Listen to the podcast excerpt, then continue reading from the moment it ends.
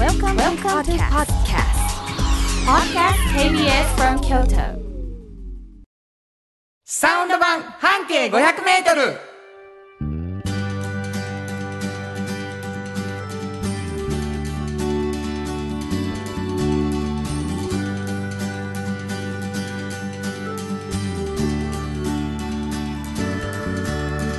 こんにちはマガジン半径500メートル編集長の炎上真子です。サウンドロゴクリエイターの原田博之です10月2日になりましたはい。皆さんありがとうございます、えー実はですね、えー今日から、はい。えー、丸3年が終わってはい。えー、4年目に入っていくという番組になりましたますえー3嬉しいな年前の10月にうん。始まったそうでした。ですね、うん。でえーっと最初は朝の7時半からの、はいえー番組同じタイトルの番組だったんですけど、うんうん土曜日の朝の7時半からが、えー半年で、はい。えー夕方5時からに移動して、そこからあ2年半はい。無事に、えー前回9月の終わりに、えー来週はあるのかみたいな心配もないまま、はい。えーねえー、4年目に入ってくるということに嬉しいなりました。ことです本当に。えーメンバーも同じというかね、はいえー炎上さんとはいはい原田博之というね、うんうん炎上真子さんと原田博之という2人でやってるんですけど炎上さんは編集長さんはい。これは、えーフリーマガジンはい。半径 500m というそうですね。はいどんなフリーマガジンですか、これはね、あの京都にたくさんあるバス停の中からはい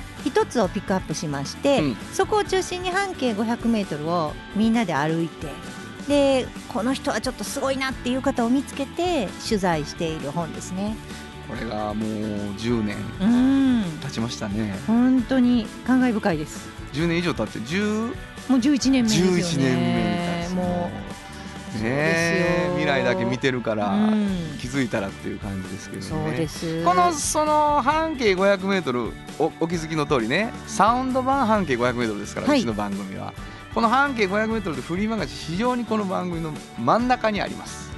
で編集長さんがですね、うん。やっぱりページが限られている中で取材したことを一生懸命書いておられるので、はい、うんなんかこぼれ話できるん違ううんっていう話になってスタートしたのがこの番組なんですよね。はい、実は炎上さんはもう一つフリーマガジンを作っていて、はいはいはい。これがおっちゃんとおばちゃん、はいこれどんなフリーマガジンですか？これはねあの半径500メートルをまあ取材していくうちにできた本なんですけど、うんうんうん。まあ学生さんとか主に若い人たち向けの本で就職情報誌なんですね。はいはいはいで皆さんあのある一定の、まあ、年月を経ておっちゃんとおばちゃんという、まあ、年齢に皆さん達するんですけどその時にあのやっぱ仕事が結構やっぱ面白いと。はいはいはい。もうたまらない。うん。面白くてたまらないって思っているとねすごい幸せやと思うんですよその年になってね。そうやな。でそういうおっちゃんとおばちゃんに結構私お会いするので,、うんうんでそういう人たちにその秘訣を聞いてね、うん。うんまあ紆余曲折、まあ、若い時どんな考えやってどんなことがあって今があるのかみたいなことを聞いてるような本ですね。なるほどね、うん。だから若い人が読む。でこれ若い人が読んでほしい、うん。で未来のこと考えてほしいみたいに作られてるんですけど、うんまあ、僕らもうおっちゃんおばちゃん、うんうん。まあ僕らおっちゃんとおばちゃん世代なんでで世代というかもうと呼ばれるはい、人たちが読んでもですね励まされる、うん、発見もあるしね。そうやね。共感したりね。そうそうそうそう、まあこれせっかく出した話こっちのこぼれ話もということになって1時間になったところからはあ2つのフリーマガジンが軸足になっておりますこの番はい組、はい。でペラペラ喋ってる私はですね我が物顔で言ってますけど何者かというとサウンドロゴクリエイター。はい。この後コマーシャルが流れるんですけど、うんうん。それを全部僕が歌ってるとはいいうね、作ってね。作って、うんであのオリジナルソングというかね、オリジナルシーン、うんうん。そういう仕事をしておりまして一緒にやらせていただいているというわけでございます、はい。えーそんな2人でお送りしていますサウンド版半径 500m ですが、はい。今上がった2つのフリーマガジンね、うんうん。ぜひ読んでみたいじゃないかはい。という方どうすればいいかというと、はい。メールを送っていただきたい、はい。でプレゼント希望って書いていただきたいですね、はい。どこに送ればいいでしょうか？はい、メールアドレスは500アットマーク KBS ドット京都数字で500アットマーク KBS ドット京都。こちらまでお願いします。はいプレゼント希望の方はぜひ住所と名前を忘れずに書いてください。はい。ということで KBS 京都ラジオからお送りしていきます。サウンド版半径 500m 今日も張り切ってまいりましょう。サウンド版半径500メートル。この番組は山陽火星トヨタカローラ京都東和藤高コーポレーション大道ドリンコ。ミラノ工務店。かわいい。釉薬局。アンバン和衣庵。日清電機の提供で心を込めてお送りします。産業化成は面白い。ケミカルな分野を超えて常識を覆しながら世界を変えてゆく。もっとお真面目に形にする。産業化成。大道ドリンクはドゥはド。塩はコンソーダイナミックドゥドリンクカンパニー心と体に美味しいものをダイナミックにブレンドします。大道ドリンク。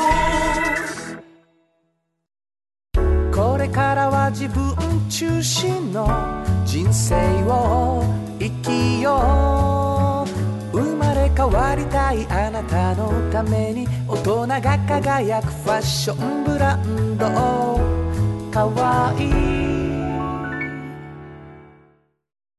京都で建築を続けるミラーの工務店。誇りと情熱のある仕事でお客様に寄り添い信頼に応えます。これからもこの街とともに真心こもった確かな技術で社会に貢献する。ミラーの工務店。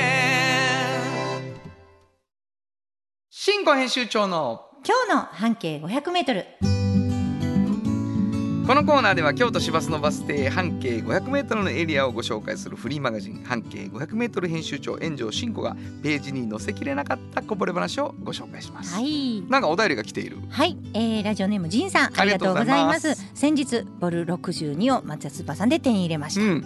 えー、堀川池の記事が書かれていて、うんうん。で祇園祭りの職人の技で高山が復活した記事が載せられていましたね。なるほど。以前我が社に高山を復興させるグループで笛を吹いている男の子がいて懐かしいなと思いました、うんうん。またコロナが収まって祇園祭りで巡行やお囃子があれば彼を訪ねていこうと思っています。これからも頑張ってください。ということでありがとうございます。7月に出たはい。方ですよね、そうですね。もうまあ祇園祭りのことをね、うん。やっぱり寂しいとこもあったしねそうですね。まあでもあの高山が復興されるっていうのはすごい大きなことでまあうちと京都新聞の記者と一緒に、あのそういう方たちのちょっと普段話せない話なんかを載せさせていただいたんですけど。はい。えーまあこんな感じで記事についての感想が来るとまたそれはそれで嬉嬉しいんですけれども、えー今から、えー今か過去にまあね編集長が一生懸命取材した記事の中からはい。一つのこぼれ話をしていただくんですが、はい。えーどっかのバス停の特集で書かれた記事、うん。ということなのでバス停だけは言わずに話をしようよっていうスタイルでやっております。でこれあのーしかしなんかやっぱりちょっとヒントがあってこう考えながらあこあの辺ちゃうかなとかあのバス停かなと思ってもらうのがいいんじゃないかということではい。編集長自らがヒントを出しています。そうです。はい、えー今日もいただきたいと思います。はい。どんなヒント？えーっとあのちょっと角度をまた変えて。あバス停に対するヒントのはい。角度が変わった。はい。えっと今から言う2つの大学の両方の学生が利用しています。このバス停は。うん。はい。言いますね。あの主にね。他の多分大学の学生もか利用してるかもしれないけど、主に。主にな。うん。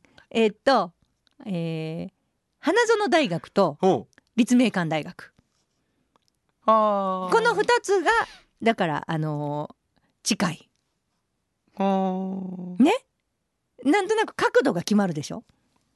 はい。ね？いやそうですね。そういうことです。いやうんほら決め決めであのおっしゃってるんですけど、はいはい。ちょっと言ってる意味がよくわかんない。そうですか。両方まあ旅行の大学学のちょうど真ん中ら辺にあると考えるのは違うんやな。違います。違うんやな、うんどっちもが使っているんですよ。どっちもの学生が使うバス停なんですよっていうヒントなんですね。そうです。もうちょっとヒント出しましょうかもう。やめといたらいいですか？ちゃいますか？立命館大学はあの。ここで降りてお寺通ってから行きます大学に。おお、うんうんうんなるほど。はい。はい。そんな感じです。ちょもうなんやねん言うてる分かった人はな 多分分からんけど、あはい。そこの何？に、そこのね、うん。あの本当に京都で数少ないんですけど、うん、ちゃんぽんの専門店なんですよ。いいやん。すごいでしょ。なかなかないでしょ京都で、そうやね。あんまりそのちゃんぽん専門店が山盛りあるわけじゃないでしょ。何しろ長崎じゃないんでね。京都はね、うん。はい。でこの、あのお店はねあの久さんって言うんですけど、うん。久ってお店はあのもう本当にあの長崎で修行してきはったんですよ。ここのオーナーがね。で長崎のあるもう老舗があるんですね長崎ちゃんぽんの。で恵比寿屋さんっていうんですけどそこで修行したんですがそこはねあのちゃんぽんそれから皿うどんっていうものがあるでしょ？はい。皿うどんちゃんぽんそしてチャーハンこの3つの、まあ、人気店なんでそれぞれの特別のシェフがいるんですよその店には。へえだからもうもうチャーハンはその人しか作らない。なるほど。ちゃんぽんはこの人しか作らない。そして皿うどんはあの人しか作らないっていう風にもう分けられてて。すごい、もうすごいもうビッグスリーがいるんですよ。うん。でその人たちのどれか一個でも認められないとそこ卒業できないんで卒業っていうかそこをもういいようちで修行してきたって言っていいよって言われないです。えっとあだ3人ともに認められなあかんねんな、うん、誰か一人でも。あ一人で認められるっていうチャーハンに関してはもうここで修行してきたって言っていいよって例えば。あなるほどなるほど。そうそうそう。そしたらその久さんはちゃんぽんでうん、認められてはるん全部で認められた彼は。すごいよすごいんです。だからわかるでしょオール A なんや。オール A えー、すごい。すごいです。うん。であのーまあ鳥羽高校で最初水球やっててアスリートなんですけど、もうあのお父さんお母さんが長崎出身でねなるほど。であのじゃあちょっと僕修行行ってくるわということで行ってね、やってたんですよ。ではい。も、なかなかそのビッグスリーに認められない。なるほど。であのこの3人の先輩たちでこうめちゃめちゃなこう習ってる最中にねうん。お母さんがこの京都でちょっと大きい病気を患うんですよ。はいはいはいで帰ってきてほしいな的なはいはいことも言われたりするんですけど、はい。ものすごくそこでね私ちょっとあすごいなと思ったんですけど葛藤があってね、うん。あのもちろん帰った方がいいんだろうと思うけど自分は例えば親がいなくなってからとか自分で生活していかなあかんじゃないですか。何かをして、うんうん。その時に多分生活できなかったりしたらきっと親は悲しむしはいはいはいなるほどな。良くないし、やっぱり自分が自立していくっていうことも親を大切にすることと同じぐらいねうん。そばにいることと同じぐらい大事だろうと、うんうんもうあの苦渋の選択なんですけど、うん決断しはるんですよ。はいはい。でやっぱり今もう一番大事な時やから3人に認められたいし、うん。で残ることにしてお母さんに「ごめんな」って言うんってちょっと習得するわ言って、ほんで習得して帰るんですけどお母さん病気治るんですよ。ああよかった。よもうほんまに嬉しいでしょ？かったわ。もうこれ聞いて。話もギリギリや。ギリギリでしょ？ごめんね。私もだから言えるんですけど。そうやな。そう。うん。幸いね。うん。でもだからよかったんですよ。未来は分からへんからななでもこのこの決断私結構すごいよくって、うん。私もまあ母親でもあるから、やっぱりそれはね私たちいつか亡くなって息子がねやっぱ独り立ちしてなかったらしんどいし、まあそれって一つの親孝行でもあるでしょ？なるほどなるほど。そういう考え方を、あのやっぱ息子さんとしてしたっていうのはね、うん。親へのやっぱり思いやりもあると思うんですよ。はいはいはいはい。すごいなと思って。なかなか分かりにくいでしょ？飛んで帰るのもいいことに思えるし全然悪くないしうんそれはい。いことやそれはそれやしね。でも一つの考え方も正解やなって私は思ったので、うん。すごいなと思ってなるほど、うん。もう京都に帰ってきてちゃんぽんの専門店で。そうそめちゃくちゃ美味しい。うめっちゃ美味しい。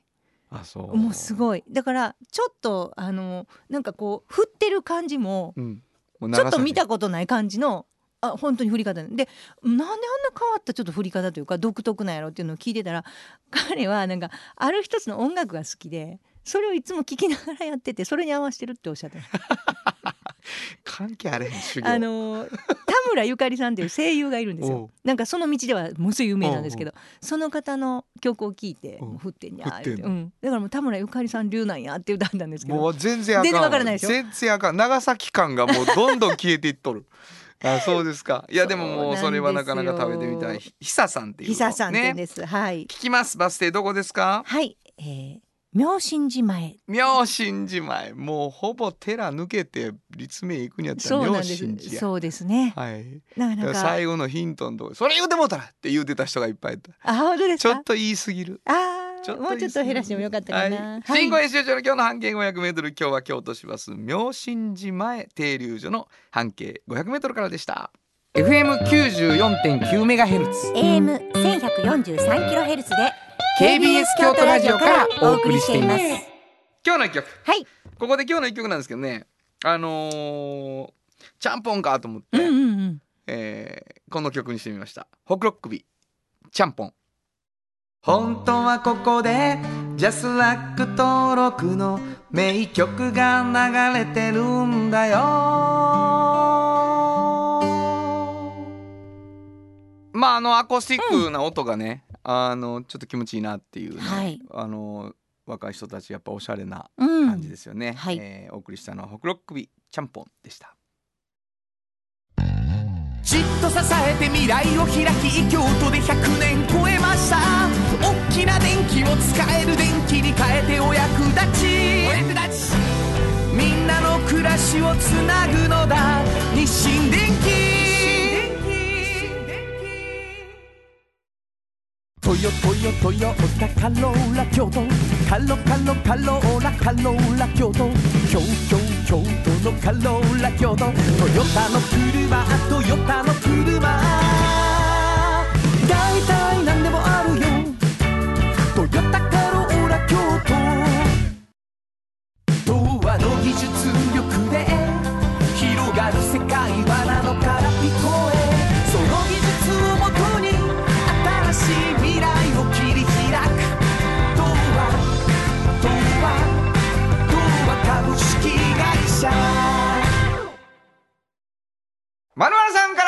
のコーナー。このコーナーでは定期的にゲストの方をお迎えしてちょっと気になる情報や知って得する情報などを詳しく聞き出していきます。今日はアンバン和衣アンからこのお二人をゲストにお迎えしました。まずは自己紹介お願いします。あえっ、とこんにちは、えー、姉のあきこでございます。姉のあきこさんそはい。して妹ののりこです。妹ののりこさんね。のんちゃん。はい。えーあっこちゃんとうん。のんちゃんと。うんもうねおなじみに。本当に。おなじみになってきました。でいいん。ですか。はい、もうさっきあのちょっとね、はい。あのマイクチェックをしたんですけど、はい。はいもうその姉のとかついてへん、あっこです、のりこです。ものすごいよ。なな。んか慣れたいい感じですそうや、よ4ね人パーソナリティの番組みたいになっとったんですよ。本当に本当にその通り。はいはいはい。はい。というわけでね、えーアンバンさんというのは、うん。あのお化粧関係のね、コスメ。コスメ。あの和漢、うん。スキンケア。そうそうでこれ秋でございますから。そうですよ。えー秋のケアについてね、あの聞いてみたいと。で、うん。前回ね 前回の放送でよはいはい。僕らは、うん。もうものすごい盛り上がって、はい。あの一通のおてお便りがね、はい。あのどんなに良かったかっていうのが使った感想が、うんうんで使った感想を送ってくれたら、ううんちの石鹸をプレゼントします、うんって言ってね、はい。あのーすごいじゃないですかって言って、えーお便りが来てません。こ 石鹸石鹸やのに。れどうします？引き続きます？引き続きます。引き続きましょうか。しましょう、うん、これもうだから今からあの秋のスキンケアについてお二人に喋っていただくんですけど、うんはいはいはい。その喋りっぷりによってねやっぱ変わってくると思うわけ、そこそこ求められるなるほどね、うん。うん。で聞こうよ。はい。秋のスキンケア。秋まあもうここは。かどういうことですか、どういうことを気をつけたら。うん。えお願いします。もうその苦手なんですこのジャンル。な何の話やねん。お二人は。え？ー、いや秋ね、これからあの冬に向かって乾燥しますので。乾燥する。あそうなんや、うん。はい、あのうちのクリームだけでまあ十分なんですけども、うん。やっぱそれでも乾燥すると、うん。まあ暖房もねかかったりしますから、そういう方はあのープラスアルファ、うん。スクワランオイルをおすすめします。なるほど。何何何オイル？スクワランオイル、フクワランオイルサシスです。スクワランオイル。ス。クワランオイルもうほとんどフクワラオイルに聞こえて聞こえて。楽しそうやけどね。何スクワランそれあっこさん何ですか？スクワランは、あのもともとこう人間の肌のうんうん。にもある成分に近いと言われている成分でしたよね。聞くんや。もうね びっくりしたんですけど今もう本当テレビやったらもう絶対抜けへん絶対抜いたらあかん顔で妹ののんちゃんが口開いたまま「へえ」いう顔して聞いてたびっくりした俺。できますよ。あの基本ねアンバンさんのクリームで私はえ一切何もつけずに過ごしてるんですよ。なるほど。じゃあもう進行的には今ちょっと驚愕なんですね。う。ん。他に何がいいの？と思って なんやそのスクワランって。ことになってる。んでうん、えっとのんちゃんもそっち派みたいな顔してた？え、いえ、あの。聞いたことあります？しそのオイルは。知ってますよ。知ってるからね。知ってるよ。知ってますよ。まあ、い。わゆる美美容液なんですけど、美容液。あそうの普通は腸座えっ、と普通のサメのサメのうん。あのか肝？肝臓？から取り出されたふわっとしてる。ふわっとさしてるよ。サメから取るあのスクワランオイルがあの一般的なんですよ、はいはいはい。そうだけど動物性なんでちょっと匂いがね、結構したりするんですよ、でだけどそれと同じあの非常に近いスクワランが、えっと、オリーブの種から取れるんですよ。あら。そうですよ。でオリーブの種から抽出したスクワランオイルを使ったあのそそこにあのちょっとあのいい香りうんうんうん。のアロマオイルも足して、あのすごくいい香りのオイルにしました。出てるんですか？それが。出てます。そりゃそうやろ。これで他社の説明するの。びっくりするわ俺。いいかねんと思ったんですこの二人あなるほど。だから私それうん。うちのオイルあのうちのあれと、う。ん。あとはスコアランオイルどっかで買ってっていう。どんなラジオやいやあのねあの本当言いかねないですよ彼女たちは。だから。ありえる、まあまあはいはいはい。あありえますね。そんなん出てましたか？めっちゃいい香りであら。そうなんですよ。のそうそうああそうですか。いやそれ知らなかった。センスとかはいちょっと入っててローズウッドとか入ってますしですよ。あでそれで二つでいいんですね。二つでいいです。なだからオールインワンの、うん。オールインワンのクリームだけでも十分。でもちょっと秋の乾燥に気をつけたい人はスクワランオイルもありますよっていうことね。すごい。さらっとしたオイルなので、うん。あのクリームつける前にこう一滴ちょっと手に取って、うん。あの顔に広げてもらって、もうねもうすっげえ少ないの指定する量が、そうです。よ全然なくならないの。なくならないんですよ。永遠ちゃうかなと思うぐらい。本当になくならない。まあもうこれもうなくならないなくならない 言うてる間に、はい実はですね、うん。アンバーさん9年が経ったということでおめでとうございます。明日ですね。明日で9年目。10月3日で9周年、9周年。えあっという間にね。すごいはですよねかったな。キャンペーンとかされるんですか？キャンペーンいい。ありがとうございます、します。あ何を何をされますか？えっ、と8000以上うん。お買い上げの方に、うん。えっ、ともずくスープつけます、ほらねいやスクスクワランと違うんですよ あの。なんでいつも海の幸あの私はどういうことですかいやなんかもずくスープとかいろんな海の幸が送られてくるんであすよなたのとこにはいあのここでいろいろ定期に買うでしょはいはいはいほんなんか海の幸がいつもついててなんでか今日聞いたあの思って聞きたいシンコのクエスチョンなのね、そうなんです、はいはい聞きましょうよなぜなぜあーアキコがわかめ好きやね。そうやねあなるほど。いやわかんないけど。友達。あの海の幸が好きだし 多分あれですよね。あの体にもいいものやし。そうですそううです。すそうです。もずくにした理由はあるんですか？どうぞ。はい。もず9周年です。もずくの句が九っていうかけてるこれ。すごい顔してる。原田さんがすごい顔してこっち見てる。れねもずくの句が九年目の九ですよ。なんか言うね。いやちゃんと言わなわからない俺じゃないわ。リスナーが今突っ込んでる。もうええわ。もうええ。って言ってる。なるほど。だからやっぱりあのなるほどちゃうわ。海ちょっと待ってくれ。わかります。あほんまに、うん。はいわかりました。そういうことですよね。そそういうことです。そういうことそれはどういうこと？二人で もずくの句で九州年ちゃうって言ってもずくにしたってこと？いやあの実は北海道にちょっとまあ あのその、し知っているところ知があってる知ってるというかいろいろデザインとかを手伝ってるねうん。会社がありまして、はい。でそこは海苔とか、うん。あのそういう海藻類を、うん。あの販売しているところでしてそうなんやそことの関係でねそうですね。そこのもずくがとりあえず美味しい、あ。確かに私ねそれ実は食べたことあるんですよもらって。あのそらそう。9周年の前にねもっと前。に いやびっくりするぐらい美味しかったけどあれそんな仲良いとこなんですね。そうです。あのーそう。で北海道のもずく食べたことないかもしれないですけど、はいはい。ほほとんど多分沖縄のもずくになありましてそうかも。そうなんです。でそ、うん。今回お送りするのは北海道のもずくです。天然のもずくです。もうしっかりしてましたよね。めちゃ今くちゃ美聞いた味しいです。人はもずく屋さんの話と思う。本当に。ねあの。若のスキンケアとは全く思わへんと思います。すごいしっかりして美味しかっ食べるのが好きたなんです。食べるのが好きなんです。か、うんなるほどね。塗っても健康食べても健康です。そうですそうねそういうことなんですよアンバー食べさんは。たもんでできてますから体は。そうなんです。じゃあ誰やの 今何なの？長いものに巻かれようとしてるみたいだけど刺して長くないしね。アンバンも。そうやね。うん。はい本当に。いやでもおめでとうございまます。そうですか。慎吾の質問したかったことっていうのが、はい。なんで海藻ばっかり送ってくるかっていうねそうなんです。本当にスキンケアに対してとは思えない感じなんですけどね、はい。あのー実はこの、おアンバンさんうん。えー、とサウンドロゴを作らせてもらったんですけど、えー同じメロディーでもう一個作っといてよっつって、うん。和衣案というはいね、はい。えー。着物の何でもはい、だからもうクエスチョンの上のクエスチョンです。うんうんうん。は送ってくるし着物についてもやっているっていうことになってまして そのそちら側でのお知らせが若干あるということですかんです。ねこれ。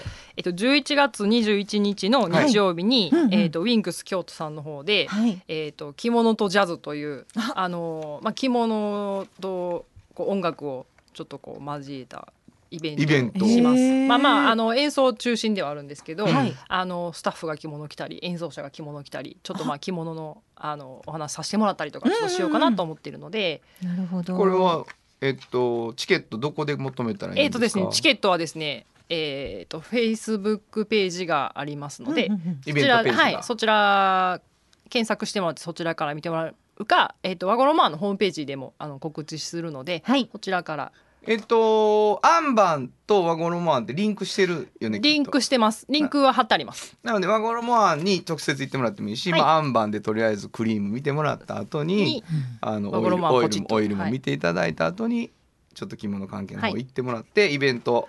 11見てもらえれば。月21日、はい、うん。これはあのあれやろ？あこちゃんが歌ってくれんやろ？俺が作った曲を。これは私は歌いません。き 着物着るだけあこさんは そうハワイアンみたいな感じでなうん。歌ってくれはると思う歌ってくれるのかなと思ってたけど。思いましたけわけわかりません。ハワイアンみたいな感じで着物のイベントをしてジそうやな。ャズジャズ歌うん。ですね。のんちゃんは当日いるんですか？ちゃんはいるんかな？ちょっとまだわからないというこじゃあとですね。何でしょう？幽体離脱かなんかが得意あでもこのなんですか チラシこのチラシはのりこが作りました。なるほど。そうはいもうデザイナーなんですもんね。そうです。ね、うん。漫画も描かはるしイラストレーターやし。すごいね。あのおしゃれなうんあれですよ、チラシですよ。まあそうです。ありがとうございます、うん、この歩いている着物の女性ものんちゃんが描いてるんですか？違います。違うんですね。本当にすみません。えー一歩踏み込むと大怪我でっていうね。でもかけます。あ、そうですよね。はい。でも書こう思ったら書けます。書こうと思ったら書けるけど。のんちゃんの画力はすごくて、はい。うちのクレレナがもう絶賛絶賛してはい、あなたところにも書いていただくこともあるんですね。そうです。あの、きちっとお願いをしましてね。あの、はい。い、や本当にプロのアニメーターだったんでね。もともとね。はい、もう素晴らしい、まああのー毎回毎回2ヶ月に1回ね、はい。あの女子会に寄せてもらってるような感じにいつもなってて、うんうんうんあのは会話の中心はほとんど友達の ヨタ話ヨタ話でございましてあ、まの、毎回あれなんですよ。打ち合わせはちゃんとするんです僕たち。そうなんです。そして園長さんの,、うん。あの人となりをまずはこう浮き彫りにしたいですみたいなことをね言って前回は大失敗に終わるということでござ成功でいます。すよね成功やと思います、うん本当ですか？いや等身大のね彼女たちを知っていただかないと飾らないなそうなんです、うん飾れるようになってからやってくれ。本当に。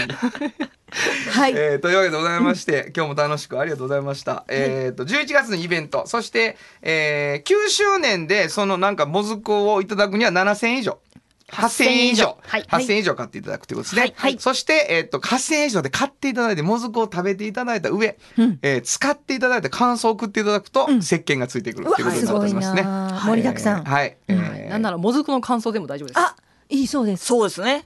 もずくの感想も。もずくの数欲しいね。めちゃくちゃ美味しいですよはい え、どういうことですか？あのプレゼント、プレゼントのもずくの感想をどちらかを選べとおっしゃっている。あのだから使い心地もいいし、もずくの味もひどい。あのあ、もず、あ、感想がもずくでも石鹸がね。そうですっていうことね。そうですわかりました。わかりましたあ、なるほど、わかりました。はいはい。それは北海道の人が喜ぶだけじゃないのか？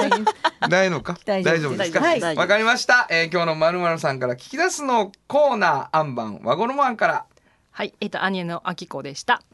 あ妹ののりこでしたお二人お迎えしました。ありがとうございましたありがとうございました。サウンド版半径500メートル。京都で建築を続けるミラーの工務店誇りと情熱のある仕事でお客様に寄り添い信頼に応えますこれからもこの街とともに真心こもった確かな技術で社会に貢献するミラーの工務店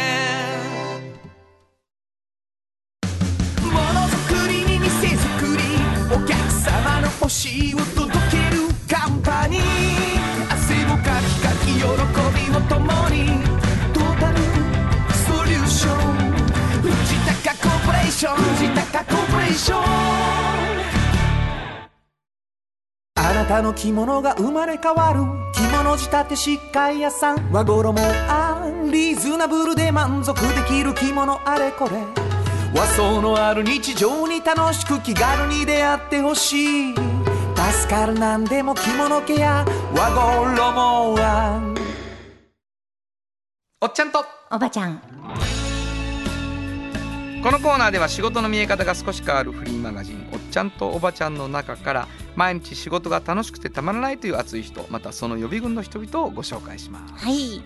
まああのちゃんとおばちゃん冒頭ね、えー説明していただきましたけど、はいはい、えー結構な年齢になってうんうんうん。仕事が楽しくてたまらない人、うん。そういう人をまあ慎吾さんたちが見つけてはい。お話を聞いてうん。どうしてそんなに楽しく仕事が今できているのかうんうんうん。ということをね、はい。えー見抜いていくというか。そうですね。うん突き止めるというか。うんうん発見がありますか毎回。うんまあなんかいろんな角度かうんうん。ら仕事って何なんやろうっていうのを考えさせられる仕かな。事って何かってな。うん。人生の中でねうん。やってる長い時間やるじゃないですか。本当に。ほんまやな。うん。だからまあまあお金をね得るためにするには長すぎるし、はいはい。お金だけならね。だけならね、うん。だからそれ以外のことがあるとありがたいですよねこの長い時間。やるんだから、そうやな。うんまあお金はね一つは大きなもち絶対ろん大きいうん仕事である以上はね。それだけやとちょっとね、そう。うん、だからよく最近コロナ禍でねうん。あの例えばいろいろ保証があってお金が入ってきたらその職業しなくてもいいのかっていう時にそれではやっぱりって思われる方もいっぱい周りにいらっしゃって私の周りに、はいはいはいはい。なんか飲食店閉めてたくなくて提供、うんなんか作ったもの食べてほしいと思ってやってるからそちらは満たされないわけですよね、いくらお金が入ったとしても、だからそういうところはすごい大事なことですよね。喜びが何に紐づいてるかっていうのがな、うんうん今ものすごいはっきり分かってきて。そうそうう。ん。すごい大事ですよねね。仕事ってそういう意味でね、うん。毎日することやし。まあそんな中からですね、うん記事を選んでいただいて、うん。えーということですが今日はどんな方を？あのー焼肉屋さんのねお。あのーおばさんなんですけどね、はい。あの北山の南山さんってあるじゃないですか、はいはいはいはい。あちらのあの楠本貞愛さんというはい。女性なんですけど、この方あのもともと継がはったんがね自分が引き継ぐことになったのが2001年からなんですよ、はい。だからあの狂牛病の問題がわーって出てきてうん。あのちょっとお肉の安全とかがすごい問われてきた時代。はい。その時にまああの継ぐことになって猛勉強を始めはるんですねそこから。なるほど。もうお肉の安全性について。うん。それはそれは猛勉強。だから、あのー今までとはもう全然変わって、はい。生産背景っていうのがうん結局ちゃんと確かめられないと輸入牛とかね、うんうんあのなかなか仕入れるの難しいし、あのー安全性を考えた時に、はい。そこで、あのー大きく和牛にこうバンって変換していかはるんですよ自分のところの。うん、で猛勉強を経てね。でえっと一等仕入れみたいなこともすごい考えたりしたんですけどもね、うんこの時に、牛って一頭一頭違うらしいんです。やっぱ個性があるんですって。個性が。あのこのあのおばさまの言ってる話をそのまま言うとねものすごいもう走りたかった走り回りたい癖があるとか。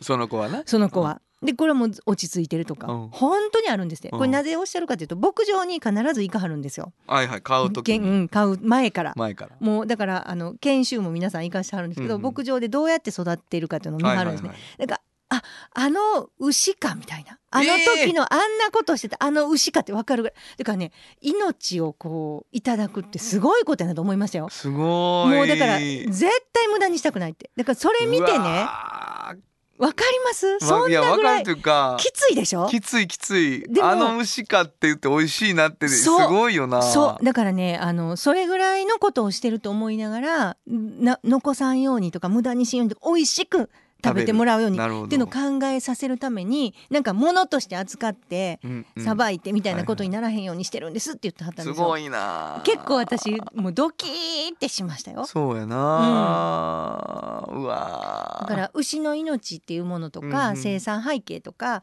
そういうものに関心をねもうすごい持ってやる職業にもうなっていったって言ってあります自分の中で。あー変わっていくんだ変なわっていくんですよ。知るからもううん生産者とも仲良くなるし、牛がこんなことなんやあんなことなんやとかも全部聞くし、うん。だからただ物として仕入れてそっからもう調理だけに行くとまた全然違うって言ってありますよ。いやそりゃそうやろ。感じ方も残ってきた時も。そうやな、うん、誰かが残さはったとかあるじゃないですか、ん。そういう時にやっぱりこうちょっと違う意識が生まれるって言うたはったんでねだからそういうまあこの方はあのお肉という牛というところで農業っていうのをベースに安心してこう生きていけるようなそういうこう人間関係をもう作っていきたいと思ってはるんですよ。うんだからあの勉強してはることがすごく豊かやしなんかおお肉がおいおいしいっていうところだけじゃなくて、もちろんおいしいんやけどその背景とかもちゃんと学んで自分のところの社員の人とかもうみんな研修で生かさはるんですけどね。なるほど。私はすごいな。だからこの人の時にもあ職業仕事ってすごい勉強がいることなんやなって、でもあれやね、うん、そのモチベーション最初は安全性なわけやんか、うんそうそうそで別に命のこと勉強しようと思ったわけじゃないところから入っていってさう、うん。でこれは国内やな、うん。そして一等外やな、うん。でそれを調べていって別のものにうん。出会ってはんねんね。そで安全性はもちろん担保されてんやろうけど、うんそのその最初の目的が達した先でやっぱりもっと大事なことが分かって、う、うん。仕事が充実していく。だから分からへんよね。そのまあ、今コロナでやらんでもよかったことに、うん。あのぶち当たって何かやってる時にそれがものすごい新しいものを呼んでくるっていうこと。僕はあのほら、は映画をねうん。今撮ってるじゃないですか。はいはい。でそれコロナでそのお芝居を劇場でやるのがお客さんの前でやることができなくなったから、うんうん。じゃあもうその借りてた会場で映画撮りましょうってなったんですよ、最初。うんうんうん。だからその映像をものすごくつ突きつ詰めてこうそれと向き合うっていうよりはまあ代替案みたいなところで始めスタートしたのに今2作目をややることになって、はいはいは本当にやっぱりあきっかけって分からへんって思ってるんですよね。だからこう深く勉強したりすると世界が広がるから、ね。違う考え方に出会ったりしますよね。本。当にそしてまあう重たい話ですけどね、うん。すごい素敵なそうですことですね。ねいろんな人たちがいらっしゃいます本当に。まあでもこんなこと考えてる焼肉やなんやと思うとまた食いに行きたくなるそうそう、そうですよね。本当にいろいろ。北山の南山さん、はいそうです。えーわかりました。本日のおっちゃんとおばちゃんご紹介したのは？はい、えー、北山南山の楠本貞愛さんでした。サウンド版半径 500m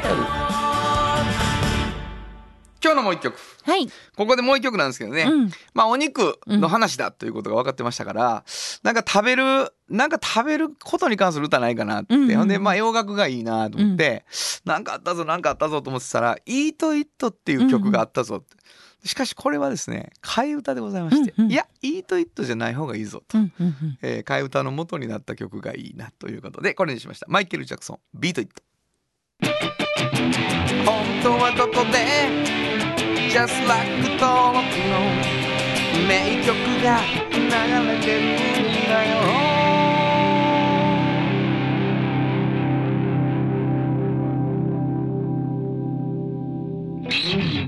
いやもう時代で。うん、うん。もうあの PV 全盛期って感じがね僕は。このマイケル・ジャクソンのこの辺を聞くと、うん、うん。まあもういいと言ってもそうだったんですけどね、はいはい。もうあのテレビで音楽聴くっていう一時ものすごくそういう時代やったなと思いますね。お送りしたのはマイケル・ジャクソン「ビート・イット」でした。童話の技術力で広がる世界はなのか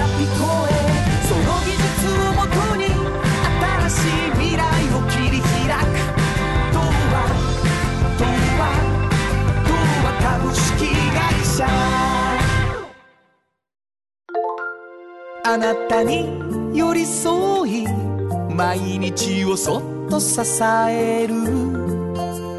有薬局っていう薬局。明日をつなぐ有薬局。じっと支えて未来を開き京都で100年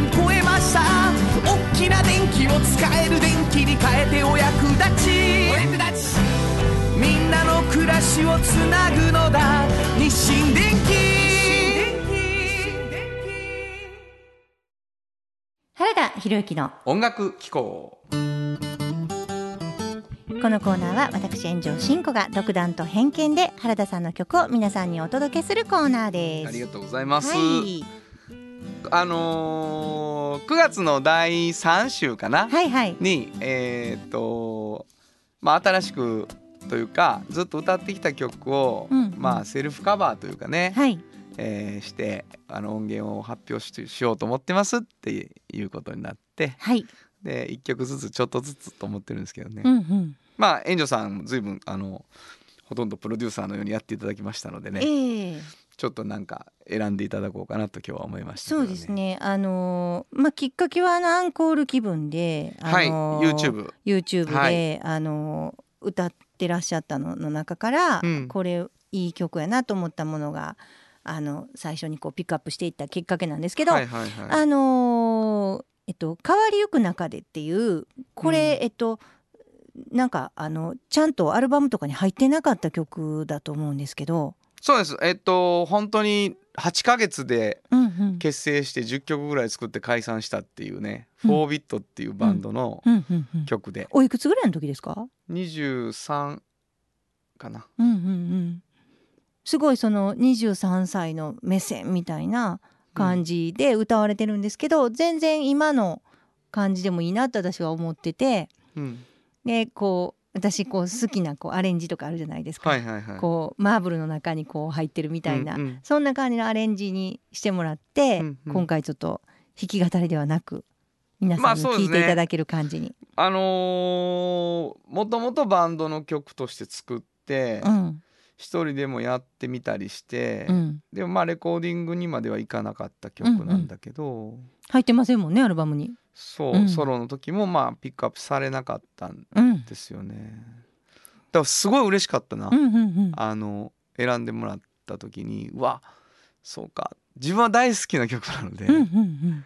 あのそしてまあ生まれ変わるっていうか今その同じ歌詞を今の気持ちとか今までの人生23で書いた時じゃなくて53で見渡した時のんその歌詞っていうのをどの視点で歌うかっていうのはすごい新しかった僕にとってはね。はいえーということで聞いていただきましょうか。はいじゃあ紹介してください。はい、えー原田博之で変わりゆく中で。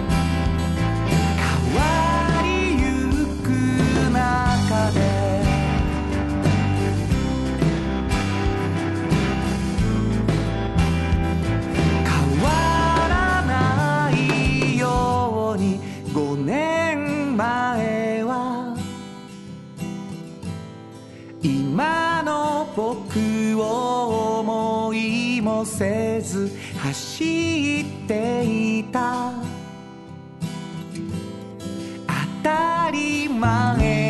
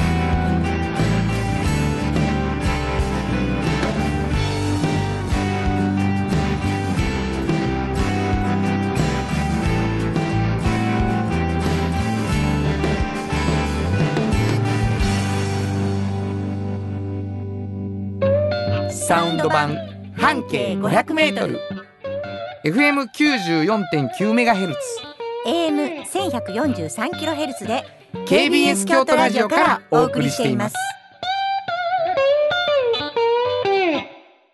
あの話この一曲。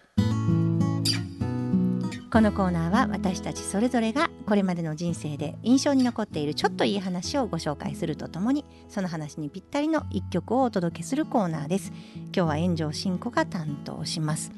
えっとコロナ禍になってですね結構友達ともなかなか離れた友達なんか特に会えずでね普段だったら多分年に12回はご飯に行ってるようなちょっと遠方の友達とも会えなくなってきてでなんかね贈り物が結構あの増えたんですよね。なのでこう私もまあ彼女彼たちにあのいろんなものを京都から送るしで彼らも私にいろいろと送ってくれるようなことがあってで私が好きなものっていうのを熟知しているのでみんな本当にいろんなものを送ってきてくれてありがたいなと思ってるんですけどでこの間はあのねフルーツがもう本当にいっぱいぎっしり入ったまあ言えばフルーツパフェをそのままこう大福でくるんだものってあんなものあるんですね。あのすごく美味しかったんですけどそれを友達が送ってきてくれたんです。でえっ、と、まあ、あんこもちょっとうっすら入ってたんですけどあの雪見大福のようなそういうあの冷凍ものででもう冷凍庫から出したらそのまま食べれる。切って。で中のうんフルーツパフェと言われてるようなところは全部こうあの半解凍ぐらいにすぐになるんですね。でそれをこう食べたんですけどめちゃくちゃ美味しかってまああの何よりその贈り物ってこう相手が、うん、これ好きやろなとかこんな感じで食べてほしいなっていうのをこう食べてほしいなとか思っててほしいなっていうのを考えながら渡すものなんだなっていうのはつくづく思いましてあれ夏の終わりでしたね。ちょっと暑い時だったのでめちゃくちゃ美味しくてそしてこう最近ビタミン取れてないんじゃないとか言われながらこう小さなメッセージを感じてあの書いてあったんですけどそれも読みながら嬉しくいただきました、えーそんなことを考えて、えー今日はちょっと果物が出てくる歌ないかなと思って大好きなこの曲にしましたフジファブリックで赤い果実。本当はここで Just Like 登録の名曲が流れてるんだよ。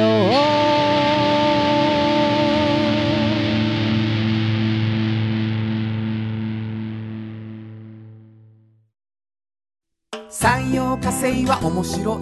ケミカルな分野を超えて常識を覆しながら世界を変えてゆく。もっとお真面目に形にする。産業化。トヨトヨトヨタカローラ京都カロカロカローラカローラ京都京都京都のカローラ京都トヨタの車トヨタの車大体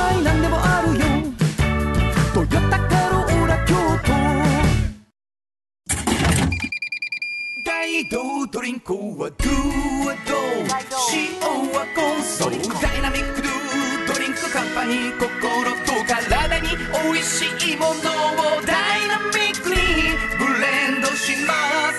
大道ドリンクものづくりに店づくりお客様の欲しいを届けるカンパニー。汗をかきかき喜びを共に。レーション藤高コーポレーション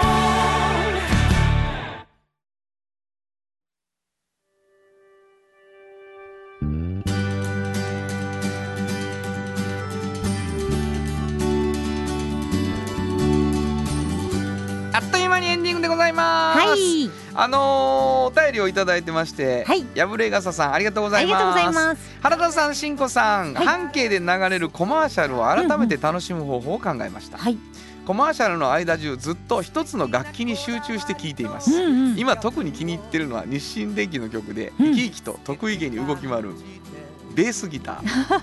トヨタカローラの京トヨタカローラ京都の曲でスカの裏打ちしてて後半はいろんなリズムに次々変化するリズムギター。藤高コーポレーションの曲で一瞬ソロみたいになるかっこいいドラムス。うん。もっと他にも耳を澄ましてみます。ありがとうございま嬉すしいね、うん。もうあの日清電機のベースに至ってはブーンって言われてますからね。もうね、えー喜ぶと思います。うちのメンバーたちがね、はい。えーサウンドロゴをたくさんあ書かせていただいてですね、うん。えー新しく流れてるものもあるのでまた耳を傾けてほしいと思います、はい。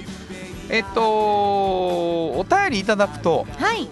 2つのフリーマガジン、うん。毎回あの1冊ずつはい。プレゼントしてるんですよね、はい。えー身の回りにいるこんな人身の回りに起こったこんな出来事などを送ってほしいと思っております、あとあなたの半径 500m みたいな感じで書いてもらってもいいかなと思うんですけどね、どこに送ればいいでしょうか？はい、えー、メールアドレスは500アットマーク KBS ドット京都数字で500アットマーク KBS ドット京都こちらまでお願いします。ということで午後5時からお送りしてきましたサウンド版半径 500m お相手はフリーマガジン半径500メートル編集長の炎上真子と。サウンドロゴクリエイターの原田博之でした。それではまた来週。サウンド版半径500メートル。この番組は山陽火星トヨタカローラ京都。東和。藤高コーポレーション。大道ドリンクミラノ工務店。かわいい。釉薬局。アンバン和衣。日清電機の提供で心を込めてお送りしました。